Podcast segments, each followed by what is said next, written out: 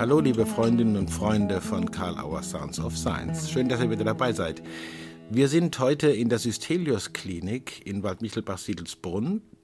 Diese Klinik wurde gegründet unter anderem von Gunther Schmidt und Mechtel Reinhardt, die beide sich dem hypnosystemischen Ansatz verschrieben haben, den Gunther Schmidt ja erfunden hat und immer wieder weiterentwickelt hat. Und auch konsequent wird dieser Ansatz in der Systelius Klinik umgesetzt, sowohl in der Arbeit mit Klienten und Klienten als auch in der Organisation dieser Klinik. Florian Pommerin-Becht und Heiko Pfister denken nach, über besondere Formen mit Komplexität umzugehen, gerade in Zeiten, wo Komplexität noch stärker bewusst wird und die Vernetzung aller, die mit klinischen Aufgaben zu tun haben und mit der gesamten Gesellschaft. Ich habe mich gefreut, dass die beiden bereit waren, das gemeinsame Nachdenken über diese Herausforderungen aufnehmen zu lassen und ihre Gedanken zur Verfügung zu stellen. Eine sehr spannende und viele Ideen bringende Begegnung. Freut euch an dem Gespräch in der Systelius Klinik in Siedelsbrunn. Ja, ich freue mich sehr, hier im Haus 1 der Systelius Klinik in Siedelsbrunn, Ortsteil von Waldmichelbach zu sein. Mit Christian Meisenzahl, der sich bereit erklärt hat, für uns den Auspegler zu machen, falls der Streit eskaliert und die Technik zur Verfügung gestellt hat. Und mit Florian Pommerin-Becht, wenn ich das richtig gesagt habe und Heiko Pfister. Ihr seid beide lange Jahre schon, ganz lange Jahre in der Systelius Klinik im therapeutischen Team. Wir sind, wie gesagt, im Haus 1. Das war das erste Haus, das hier äh, gebaut worden ist. Ist das richtig? 2006 wurde das eröffnet. Ne? Und die Erweiterung kam 2010, glaube ich. Und zwei weitere Häuser. Ich erinnere mich da irgendwie so dran. Ja, das war so der Übergang 2010, 2011. 2011 sagt gerade Heiko Pfister, dass man sich seine Stimme gut merken kann. Und kurz nach gut. diesem Übergang bin ich ja her dazu gekommen und du warst schon da. Ja. wir kommen ja in, wie soll man es nennen, spannenden Zeiten, komischen Zeiten, irren Zeiten zusammen.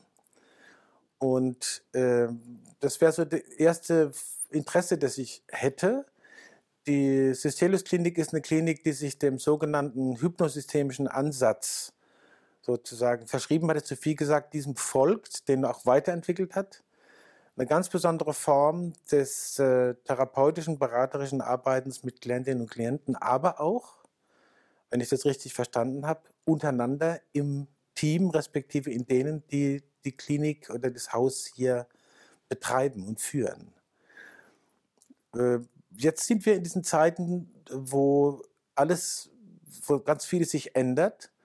Was ist sozusagen bei dem, was an Herausforderungen, Anforderungen an die, an die Kommunikation hier in der Klinik und dem Aufrechterhalten dessen, was hier passiert, besonders? Und was ist dabei besonders mit dem hypnosystemischen Blick oder der hypnosystemischen Wahrnehmung?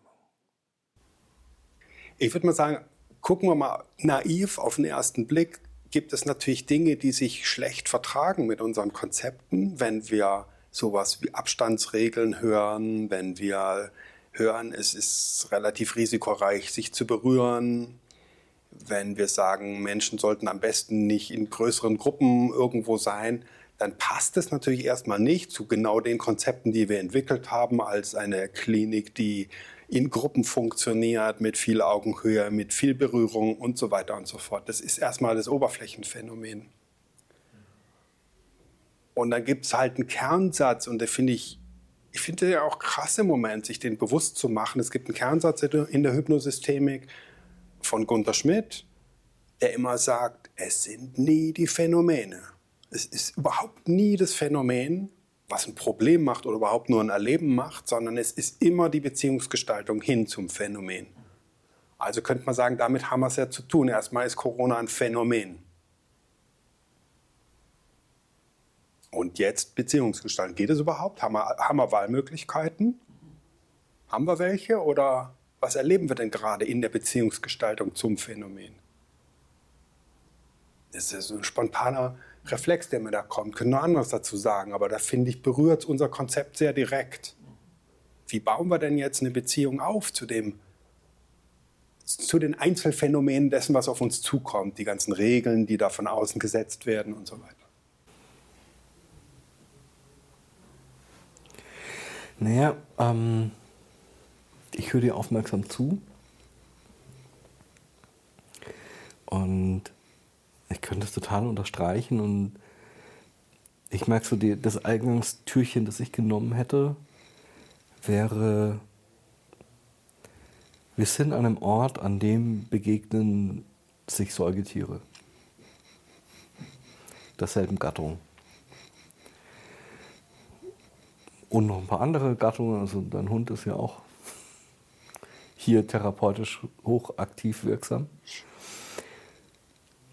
Und einfach Wesen mit Bedürfnissen, erstmal völlig unabhängig davon, in welcher Rolle wir uns begegnen, ob wir jetzt hierher kommen als Klienten mit bestimmten Wünschen nach Veränderung oder Wachstum oder Entwicklung oder ja, oder als Menschen, die hier arbeiten und und einen bestimmten Raum in diesem Arbeiten miteinander gestalten, in dem es, und da bin ich bei demselben Oberflächenphänomen, sehr darum geht, wie gehen wir miteinander, wie gehen wir miteinander um, wie gehen wir miteinander ins Geschäft, wie, wie gestalten wir miteinander, wie gestalten wir Bezogenheit aufeinander und wie nehmen wir uns ernst als Wesen, als körperliche Wesen,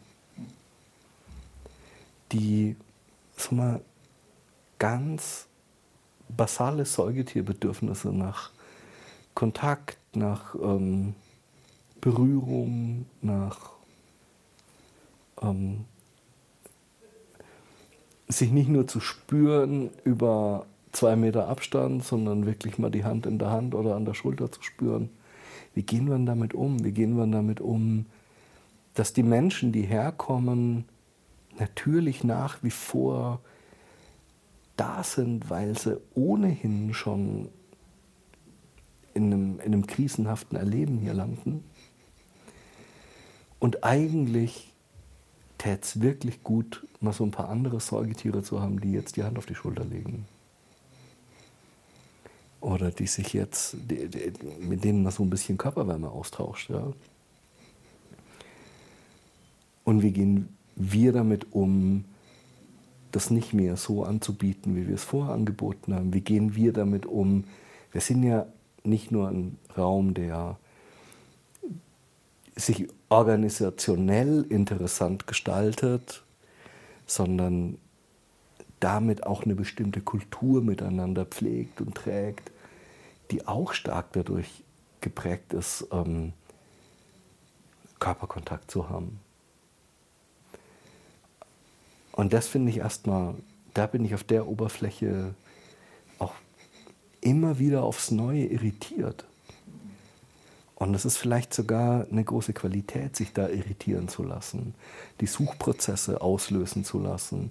Wie gehe ich denn jetzt damit um, damit etwas gelingen möge, wie du das beschreibst, mit eine neue Beziehungsgestaltung aufzubauen mit einem Phänomen, das vielleicht in der Art auch sehr neu für uns alle ist.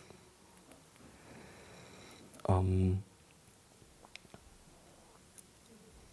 Im Recht, also im Sehnsuchtsziel, es möge anders sein, also das weiter zu würdigen. Es möge eigentlich so sein, dass ich morgens reinkomme und ich sehe dich und ich nehme dich in den Arm und sage, cool, dass du da bist. Und, ähm, und es passiert gerade auf zwei Meter Abstand. Und da bin ich ja auch dabei, auch, auch was, was ich sehr, auch von Gunther sehr gelernt habe, dieses und erstmal, dass dieser Wunsch und diese Sehnsucht und diese säugetierartige Bedürftigkeit irgendwie weiterhin da und lebendig und im Raum ist. Und es darf so sein, dass die da ist. Und gleichzeitig braucht es ein anderes Handeln. Und wie gestalte ich dieses Handeln dann so, dass ich es nicht ausschließlich als Last und Preis und, und Leiden oder Kosten erlebe, was es ist, mit einem Teil seines Charakters, sondern auch als eine kreative Chance, mich zu entwickeln und neue Ideen zu entwickeln, wie Begegnung ähm, wir so gestalten können, dass von dieser Qualität trotzdem von Säugetier zu Säugetier was überspringt. Ja, nein. Da gleichen, gleichen Reflex drauf. Ich finde ja spannend, wir, wir leben ja in Deutschland, ne, so. Und wenn man sich mal kurz überlegt, was ist denn der gefühlte Normalabstand zwischen diesen Säugetierkörpern? Das ist ja kulturell geprägt, unterschiedlich. Es gibt schöne Geschichten von Watzlawick über das Thema, über unterschiedlich gewohnte Abstände. Und ich würde mal schätzen, er liegt über einem Meter. Also wir haben es mit einem Unterschied von vielleicht 40, 50 Zentimetern zu tun. Der macht aber einen Unterschied.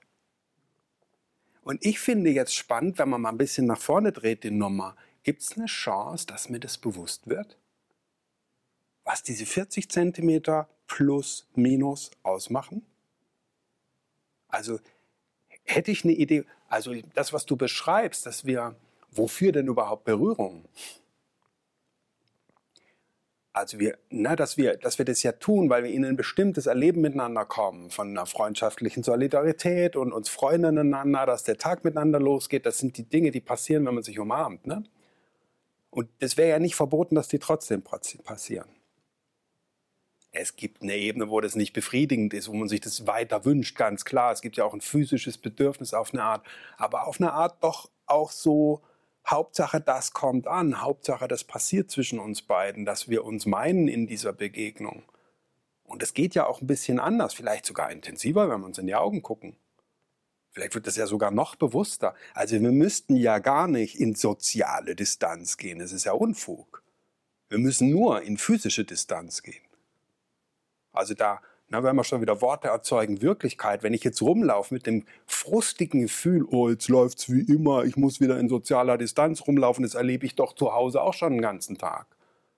Ich komme doch hier auf den Berg vielleicht als Klient, damit ich mal was anderes erlebe oder so. Wenn ich mit so einem Frust rumlaufe, dann wirkt sich's halt aus. Und wenn ich sage, hey, es geht nur um einen physischen Abstand. Und je mehr ich das vielleicht auch mir wünsche auf eine Art, dass es doch wieder möglich sein könnte irgendwann, ne, umso intensiver könnte ich ja sagen, und wie könnte ich, welche Kanäle könnte ich noch nutzen? Und da fände ich auch eine Chance. Also wird, ich fände es spannend als Untersuchung, ob der Normalabstand nach dieser Krise, wie man es auch immer nennen will, ob der sich verändert. Da wäre ich sehr gespannt. Das haben wir so ein bisschen schon so, also ich erlebe es gerade so als ein tatsächlich hypnosystemische Spielzüge, die hier laufen. Also Du hast vorhin von dem Phänomen gesprochen und der Gunther zitiert, das ist nicht das Phänomen, sondern die Beziehung gehen. Äh, man könnte ja auch fragen, ist man sich einig über das Phänomen? Und ändert die Art und Weise, wie man in Beziehung geht, vielleicht sogar das Phänomen? Oder erleben wir wirklich alle das gleiche Phänomen? Was, liege ich da richtig, wenn ich sagen würde, so wie ihr das jetzt umkreist, hat schon was damit zu tun mit der, ich nenne es jetzt mal hypnosystemischen Kultur oder Denk- oder Wahrnehmungskultur, Utilisationskultur, wie auch immer? Also ich meine, da machst du eine Frage auf, wo, womit haben wir es überhaupt zu tun? Ja. Wir sind jetzt ein bisschen, wir sind ja an der Oberfläche gesurft, wir haben jetzt erstmal die Regeln genommen, die halt als gesetzte Regeln in diesen Raum ja irgendwie reinwirken, als Außenrestriktion, mit denen man irgendwie umgehen muss. Keine Ahnung, sowas wie Mundschutzpflicht oder eben, was wir gerade verhandelt haben, sogenannt soziale Distanz, haben wir ja schon ein neues Wort gefunden jetzt. Also es geht um eine physische Distanz. So, jetzt könnte man ja noch ein bisschen eine, eine Ebene tiefer gucken. Was ist denn überhaupt, was ist das, wenn wir sagen Corona? Hm. Also Großer Referenzbegriff. Ja. Genau. genau. Mhm. Wenn ich mich frage, wenn ich das mal kurz sagen darf, ich habe ja noch eine zweite Leitplanke in meiner, in meiner Orientiertheit. Also einmal ist halt die Hypnosystemik mir sehr wichtig vom, vom Gunther Schmidt. Dann ist mir eine sehr gut dazu passende metatheoretische Leitplanke auch die Synergetik, die Lehre komplexer Dynamik von, von Günter Schiebeck vor allem in die Psychotherapie reingebracht. Und auf eine Art könnte ich sagen, die Welt hat sich entschieden, ihr komplexes Gesicht unverhüllt zu zeigen. Das ist das, was ich als Phänomen erlebe. Wir können uns gerade nimmer drum rummogeln, dass die Welt ein komplexer Zusammenhang ist, kein linearer. Also wenn man ein Atomkraftwerk baut, dann geht man davon aus, dass das steuerbar und kontrollierbar ist. Das fände ich auch beruhigend, das zu wissen, wenn das geht. Dummerweise steht jedes Atomkraftwerk mitten in einer komplex dynamischen Umwelt. Es geht nicht anders, siehe Fukushima. So. Und das wird bislang immer noch als ein lästiger Nebeneffekt betrachtet. Und für mich ist es die eigentliche Natur der Natur. Und das zeigt sich gerade. Und ich finde es sehr interessant, wie Politik darauf reagiert, wie im Moment auch, sagen wir, von Regierungsseite sowas benannt wird, wir fahren auf Sicht. Das ist nämlich genau die Art und Weise, wie man mit komplexer Dynamik umgeht. Da wir es nicht kontrollieren können, muss man immer wieder die Effekte beobachten. Jetzt sind wir wieder ganz nah bei der Hypnosystemik. In Rückmeldeschleifen jede Handlung zu überprüfen. Aber ich will es nur andeuten, für mich ist das das Phänomen, mit dem wir gerade umgehen. Die, die volle Erkenntnis, die Wucht der Erkenntnis, wir leben in einer komplexen Umgebung, die wir nicht kontrollieren können. Das ist ja auch ein bisschen ein, ein äh, Aufmerksamkeitsfokus, wenn ich denn hier so als, als loser Assoziierter, sage ich mal, beobachte, diese komplexe Dynamik der Gestaltung der Klinik als solche. Also nicht nur in der Begegnung mit Klientinnen und Klienten, sondern auch untereinander und untereinander mit denen wieder. Diese ihre Komplexität, die da äh, gehandhabt und jeden Tag kommuniziert wird. Da habt ihr auch bestimmte Modelle mit, mit was vorhin von Gruppen gesprochen. Ich gehe davon aus, dass das auch äh, einiges an Unterschied jetzt macht mit diesen Regeln, die von außen kommen. Aber hat man jetzt da, hat man durch die hypnosystemische oder kybernetische äh, Erfahrung auch jetzt einen Erfahrungsschatz, den man hier hineinbringen kann? Außer jetzt mit dem Phänomen, dass man sagt, ja, ich merke jetzt, wie, wie komplex das ist. Also einfach auf der Handlungs- oder Gestalt Organisationsebene? Ich hoffe, die Frage ist nicht zu wirr. Na, ich glaube schon, dass es gewisse Gestalten gibt, die wir uns gegeben haben. Und ich erlebe, das, irgendwie ist es komisch, aber ich würde sagen, ich erlebe eigentlich nicht einen Raum, der sich orientiert an Regeln, die von außen gegeben sind, sondern ich erlebe einen wechselseitigen Lernraum, der reagiert auf Informationen oder Informationsangebote oder Unterschiedsbildungsangebote von außen im Sinn von der Rollout, der stattfindet, ist, das wäre die Regel, jenes wäre die Regel, so und auf diese Art und Weise hätten wir es zu tun. Und dann trifft das hier auf eine bestimmte Diskurskultur, die wir mit uns leben und die wir, ähm, wie ich finde, auch recht konsequent gemeinsam mit den Klienten leben und gestalten. Und ich finde, was diesen Raum auszeichnet, ist nicht, dass wir einfach ein Roll-in von Regeln machen, die von außen kommen, sondern dass wir eine Kultur entwickelt haben, die es ermöglicht, uns etwas zu eigen zu machen.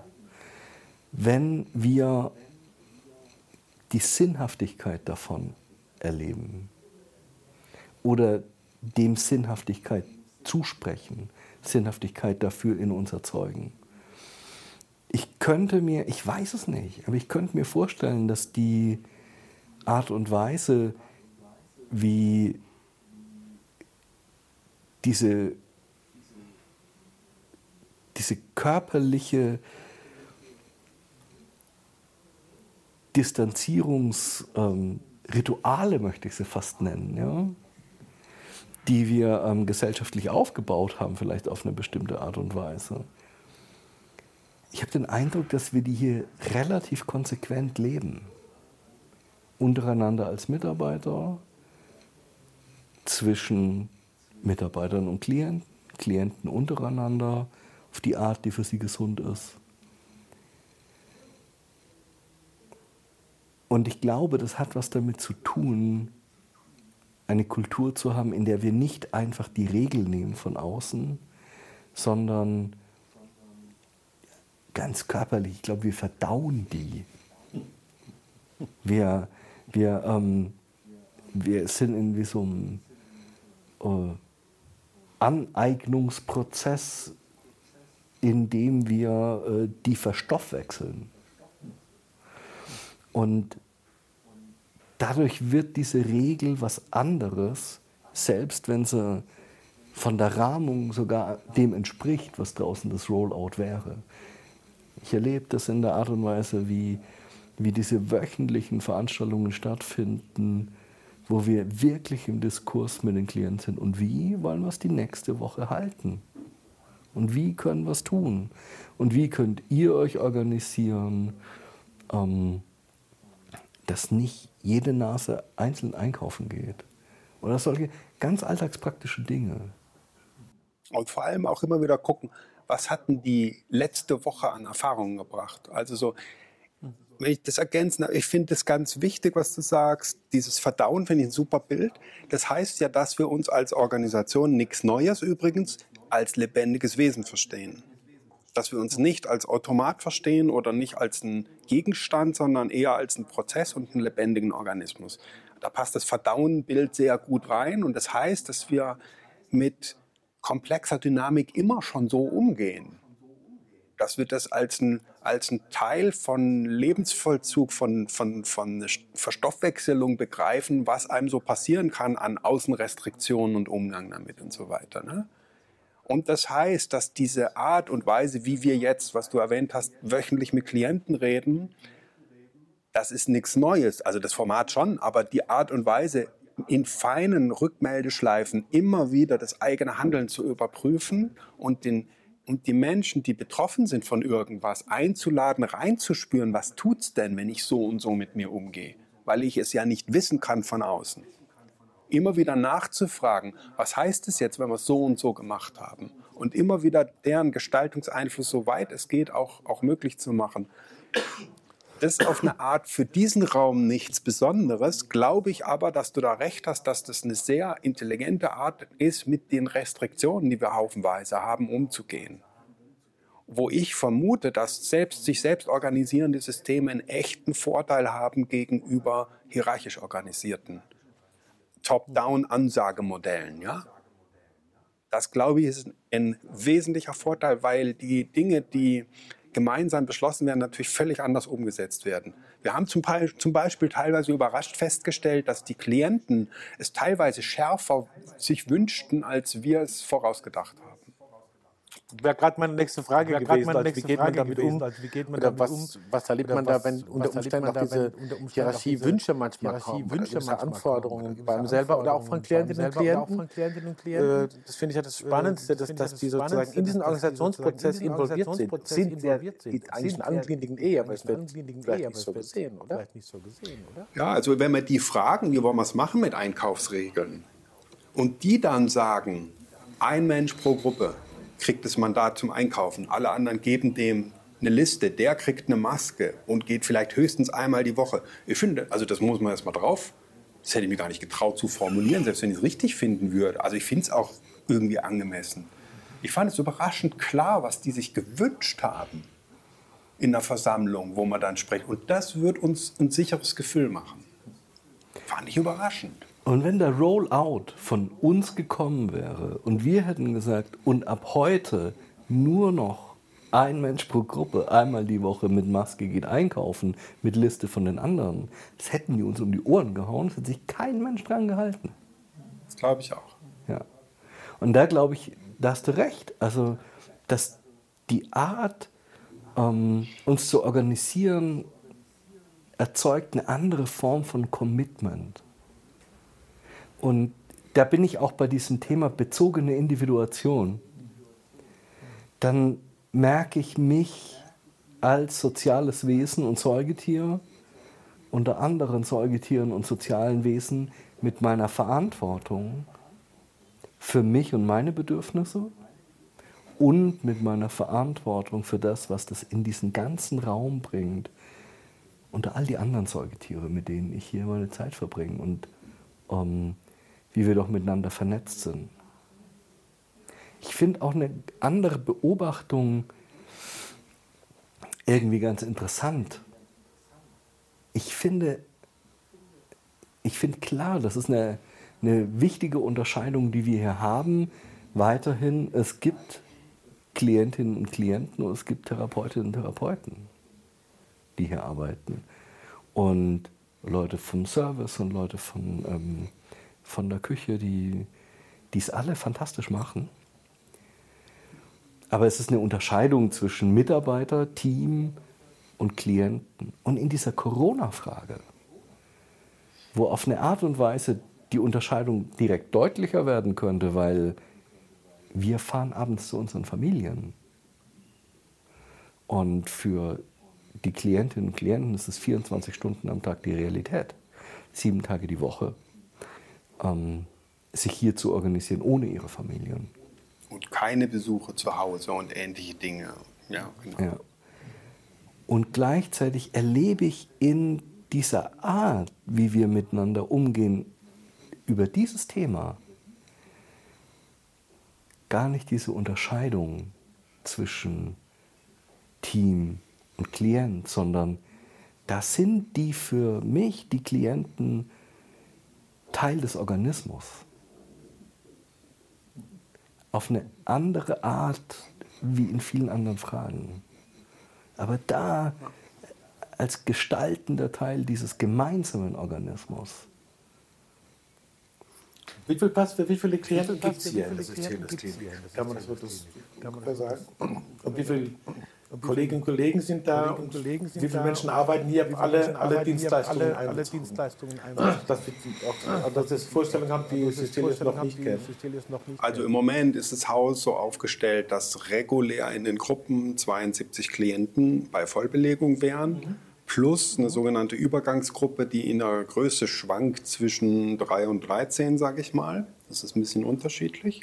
Übergang ist Go in, Übergang Go ist Go in, Übergangsgruppe go ist die letzte Woche des Aufenthalts, okay. wo nochmal okay. gezielt der Transfer angeguckt wird. Also was habe ich erfahren an therapeutischen Inhalten, wie kriege ich sie daheim umgesetzt. Das mhm. ist die mhm. letzte Woche, wo alle nochmal hingehen sozusagen zum Abrunden des Prozesses auf eine Art. Ne? Mhm. Genau, und Mitarbeiter, ich bin nicht ganz sicher, 150, sowas? 160 war die letzte Zahl, die ich gehört habe, ja, ja. Köpfe, ne? also nicht Stellen, aber so. Ja. Und vielleicht das nochmal aufgreifend, ich finde, es passiert auch was, was ich auch gesamtgesellschaftlich zumindest ansatzweise sehe oder ähm, zumindest eine Chance dafür sehe. Auch wir erinnern uns ein Stück weit zurück an, an Praktiken, die wir hier schon mal ein bisschen intensiver am Start hatten. Also man könnte ja sagen, einerseits bin ich auf mich zurückgeworfen, also jeder Einzelne erlebt das, dass man ein bisschen mehr spürt, wie habe ich mir denn dann mein Leben eingerichtet, auch vielleicht jetzt mal jenseits von Arbeitskontexten.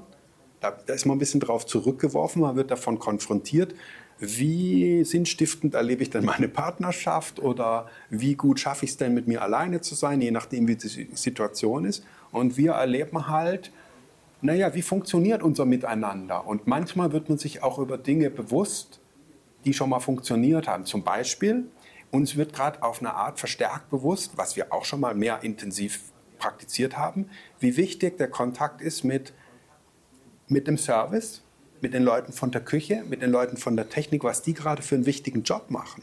Das wird uns natürlich, so wie in der Gesellschaft auch, ein Stück weit wieder mehr bewusst, Gott sei Dank gibt es da schon vorhandene Strukturen. Es ist ein bisschen normal, die auch einzuladen in, in Sitzungen, wo Therapeuten rumhocken und über dies und jenes philosophieren, dass die, dass die mit dazukommen und sagen, hey, das hat aber praktische Auswirkungen, wie sollen wir dies und jenes regeln? Ja? Und, und wir können da auf was zurückgreifen und gleichzeitig tut es dem Raum auf eine Art gut. Also ich erlebe eine, unter Kollegen eine relative Entspanntheit. Wir haben uns auch ein bisschen Puffer geschaffen, damit wir flexibel auf Situationen reagieren können, voraussehen, dass es dynamisch werden könnte auf eine Art. Und ich erlebe auch unter Klienten, vielleicht aus den guten Gründen, die wir gerade genannt haben, eine relative Geduld auch mit, sagen wir mal, flexiblen Anpassungen, die da und dort nötig sind, umzugehen. Natürlich gibt es mehr Krankenstand unter Kollegen, weil Leute natürlich schneller mal daheim bleiben, wenn sie irgendein Symptom spüren. Und dann bedeutet es Vertretung. Ich erlebe, dass die Klienten das mit Gelassenheit nehmen im Moment. Und ich glaube, das hat mit, mit Kommunikationsqualitäten der genannten Art auch zu tun. So, das finde ich irgendwie wichtig.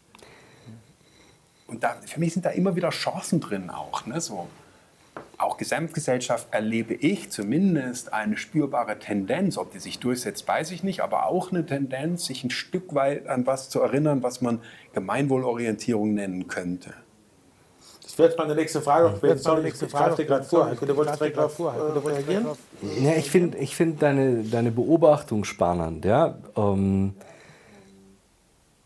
und ich würde es aber nicht so eindeutig formulieren oder ich würde es auf eine andere Art und Weise formulieren, weil ich erlebe schon auch stärker, was ist das in der Synergetik, der Bifurkationspunkt, wo die Kugel in die eine oder in die andere Richtung rollt. Und das erlebe ich mehr mit Klientinnen und Klienten. Ich erlebe ganz viele Menschen, die sagen, und ich bin noch viel mehr, als ich mir vorher gedacht habe, hier prozessorientiert unterwegs, in einem Suchprozess, in einem nicht wissenden Raum, ähm, wo ich mich auch nochmal anders einlasse auf, auf meine Interaktion mit meinem Phänomen, für das ich hier die Eintrittskarte gelöst habe, ja? was man landläufig Symptom nennen könnte. Aber es gerade nicht zu wissen, wofür es gut und nicht gut ist und äh, wie ich da mit einer anderen Beziehungsgestaltung dazu ähm, mehr in Lösungsräume komme, mehr suchen. Und ich erlebe auch, dass es, es gibt ja Menschen, die kommen hierher, die haben einfach, die spüren andere Sehnsüchte, die mehr nach, mit Sehnsüchten von, und wenn es jetzt hier einer echt wüsste, was saugut für mich ist, und schreibt es mir auf den Zettel, ich mag's. Und die erlebe ich gerade schneller spüren, kein Raum für mich. Also nicht es gibt nicht im Sinne von es gibt keinen Raum für mich, sondern ich brauche eine andere Form von Raum als eine, die sich so dynamisch verhält, wie wir das hier tun. Und ich glaube, das ist ein großes Geschenk für viele Menschen, die zu uns kommen. Und es gibt eine große Klarheit. Es gibt bestimmte Menschen, da rollt die Kugel auch echt in eine andere Richtung. Und die sagen, okay, und ich brauche es anders. Und das erlebe ich fast zugespitzt im Vergleich zu, zu unserem sonstigen Alltagsgeschäft. Also ich habe das Gefühl, die gehen dann auch schneller und sagen, ich gehe woanders hin. Mit gutem Grund. Also ich würde nicht sagen, es ist nur eine eindeutige Bewegung, es ist vielleicht eine Bewegung in mir Eindeutigkeit, ob ich mich auf diesen, auf diesen lebendigen Prozess einlasse oder ob ich ähm, eher was, was aus einer anderen hierarchischeren Struktur und damit aus einem anderen Menschenbild ob ich gerade eher was von der Sorte möchte oder brauche. Verstehst du ein bisschen den. Ja, also du hast eher die Wahrnehmung, dass sich das so ein bisschen un, sozusagen scheidet. Ne? Ja, so, ja, genau. Ja. Und, und ich meine, damit machst du ja ein Bild auf, was ich auch nochmal spannend finde für unsere Diskussion, weil das heißt ja sozusagen, den Umgang mit der eigenen komplexen Dynamik, der wird ja mit angeregt. Also ich glaube, dass die Erfahrungen, die man macht, mit dem eigenen inneren psychischen System, was eben halt auch komplexer Natur ist, alles andere wäre überraschend bei derartig vernetzten Systemen wie im Gehirn so, so funktioniert. Ja? Also dass dieser, dieser Umgang, wenn ich da Erfahrungen gesammelt habe, wie das so gehen könnte, sozusagen weich und tastend und suchend mit der Dynamik in mir umzugehen und wohlwollend und, und immer wieder spürend und so, ne? so das wäre die eine Form. Und das lässt sich jetzt übertragen auf, ein, auf eine komplexe Dynamik, die in der Außenwelt stattfindet. Ne? Phänomen Corona, dann hätte ich da schon mal Erfahrung, wie das gehen könnte, wie man das so machen könnte. Es ist ja eine Gestalt, die ich dabei erlebe und die kann ich übertragen. Und umgekehrt das Gleiche. Also es könnte sein, dass der ein oder andere durch einen relativ weichen, flexiblen, tastenden, wohlwollenden, spürenden Umgang mit diesem komplex dynamischen Corona-Phänomen auch ein Stück weit für die eigene Dynamik lernt. Also ich gucke da relativ optimistisch drauf. Und dann gibt es natürlich Prozesse, wo das noch nicht geht, wo sich was im Moment noch verhärtet und immer noch versucht, eine, Kontroll, eine Kontrollinstanz aufzubauen, eine, vielleicht missverstandene Steuerungsinstanz, wo mit hartem Zugriff versucht wird, irgendwas auszuschließen oder einzufordern oder irgendwie so, wo man dann merkt, mhm. Ja, ja, der feine Unterschied zwischen Steuerung und Kontrolle. Ja. Ja, ja, ja. Das gibt mir ein schönes. Das gibt mir ein schönes. Ich gucke leider Gottes bisschen auf die leider Gottes Zeit und ich finde solche Sachen, wenn dann so, Sachen, was für die Hörenden da bleibt, Steuerung und Kontrolle, zum selber weiterdenken, zum selber weiterdenken, untersuchen mit den Angeboten, die jetzt hier waren. Äh, äh, nutze ich das jetzt einfach sozusagen in diesem kurzen Satz, den du Heiko jetzt doch gesagt hast, äh, sozusagen die Brücke zu machen zum Ende dieser Session. Wir sind jetzt schon über eine halbe Stunde am wirklich spannend sprechen, wie ich finde. Ihr, ich habe nicht viel gesagt, Gott sei Dank. Und, äh, und äh, wir haben vorhin ausgemacht, wir haben vorhin ausgemacht ich hätte gerne noch nach der Gesamtverständnis gefragt, aber da hast du vorhin schon ein paar Antworten gemacht. Florian, Gibt es irgendwas, wo ihr sagen würdet, wenn ich das jetzt noch in eine kurze Frage bringen würde, die ich vielleicht erwartet hätte oder die sich in mir entwickelt hat während des Gesprächs, die ist aber nicht gekommen. In einer kurzen Sequenz zu sagen, das wäre mir noch wichtig, hier anzufügen. Oder vielleicht eine Tür aufzustoßen, durch die man das nächste Mal gehen kann. Ich würde gar nicht mehr eine Diskussion aufmachen, aber ich fände einfach sich eine Frage noch mal bewusster zu machen. Also so ein bisschen fast klassische systemische Fragerichtung vom Ende her denkend. Nehmen wir mal an, es würde sich in ein paar Jahren herausstellen, dass das die Chance war, für die Gesamtgesellschaft was Wichtiges zu lernen. Was wäre es denn dann gewesen?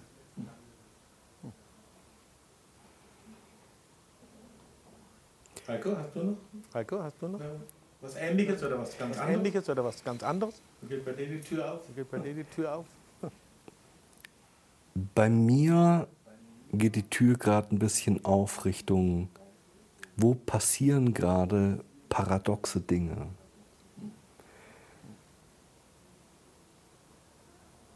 Und möglicherweise liegt da drin eine Riesenchance. Also wie du am Anfang gesagt hast, mit diesen 40 Zentimeter mehr, sorgen die vielleicht dafür, dass wir ein Bedürfnis nach 80 Zentimeter weniger spüren. Ja, sorgt unser Abstand halten dafür, dass wir vielleicht doch lernen, uns mehr anzulächeln und den so mir unterschiedlichen gegenüber viel mehr in seiner Ähnlichkeit mit mir selber zu sehen. Und dann sitzen wir auch irgendwo in einem ähnlichen Boot. Das finde ich gerade, das finde ich gerade auch ziemlich spannend, ja. Mache eine ganz schicke Brücke. Ganz schicke Brücke. Zumindest der Flair und ich sitzen in ähnlichen Booten als Leute, die Gitarren haben. Die liegen auch hier. Wir haben Ausbad, wir nehmen es einfach auf. Wir nehmen es einfach auf. Und vielleicht, und vielleicht äh, hängen wir es hinten dran. Äh, und wenn nicht, dran. Und ich bedanke nicht, euch, ich, ich, bedanke, bedanke mich sehr herzlich bei euch, dass ihr diese Zeit genommen habt. Ich, für mich war es ein Riesengenuss. Für mich war es ein Riesengenuss. Und so ein bisschen Kontakt zu der Systemskultur, die gut tut. Und wenn ich jetzt hier so rausgucke auf die zwei neuen Häuser, wo wir jetzt im Haus einsitzen und die beiden Folgehäuser, äh, kommt mir der Schlussgedanke, ja, daraus könnte irgendwie noch eine größere Stadt werden. Vielleicht die Chance. Vielen Dank für eure Zeit, Christian. Vielen Dank für eure Zeit, Christian. Vielen Dank für deine Begleitung. Das Nachdenken wird weitergehen. Wir haben beschlossen, dass wir uns wieder treffen werden und auch diese Gedanken weiterführen und vertiefen, vielleicht auch noch mit anderen Mitgliedern des sogenannten Stuffs in der Systelius Klinik. Vergesst nicht, uns positiv zu bewerten, ganz egal, auf welchen Kanälen ihr uns hört und folgt. Vergesst auch nicht, wieder bei der Autobahnuniversität vorbeizuschauen, die am Wochenende wieder was ganz Neues und Spannendes bringen wird. In der kommenden Woche treffen wir uns mit Fritz Simon, mit Steffen Roth und mit Heiko Klebe, die derzeit äh, im Magazin des Karl-Auer Verlages eine sehr spannende Diskussion über den Konflikt zwischen äh, Systemen wie Wirtschaft und Politik austragen. Mit sehr interessanten Beiträgen, die sich immer wieder aufeinander beziehen und auch immer wieder kommen neue Gäste dazu, die Heiko Klebe einlädt. Verfolgt das unter Das Anhalten der Welt im Magazin auf der Website des Karl-Auer Verlages karl-auer.de Magazin Das Anhalten der Welt. Wir freuen uns, wenn ihr wieder dabei seid in der kommenden Woche und wenn ihr weiter euch in unserem Magazin mit den spannenden Themen, die dort angeboten werden, bewegt. Eine gute Zeit und vielen Dank fürs Zuhören.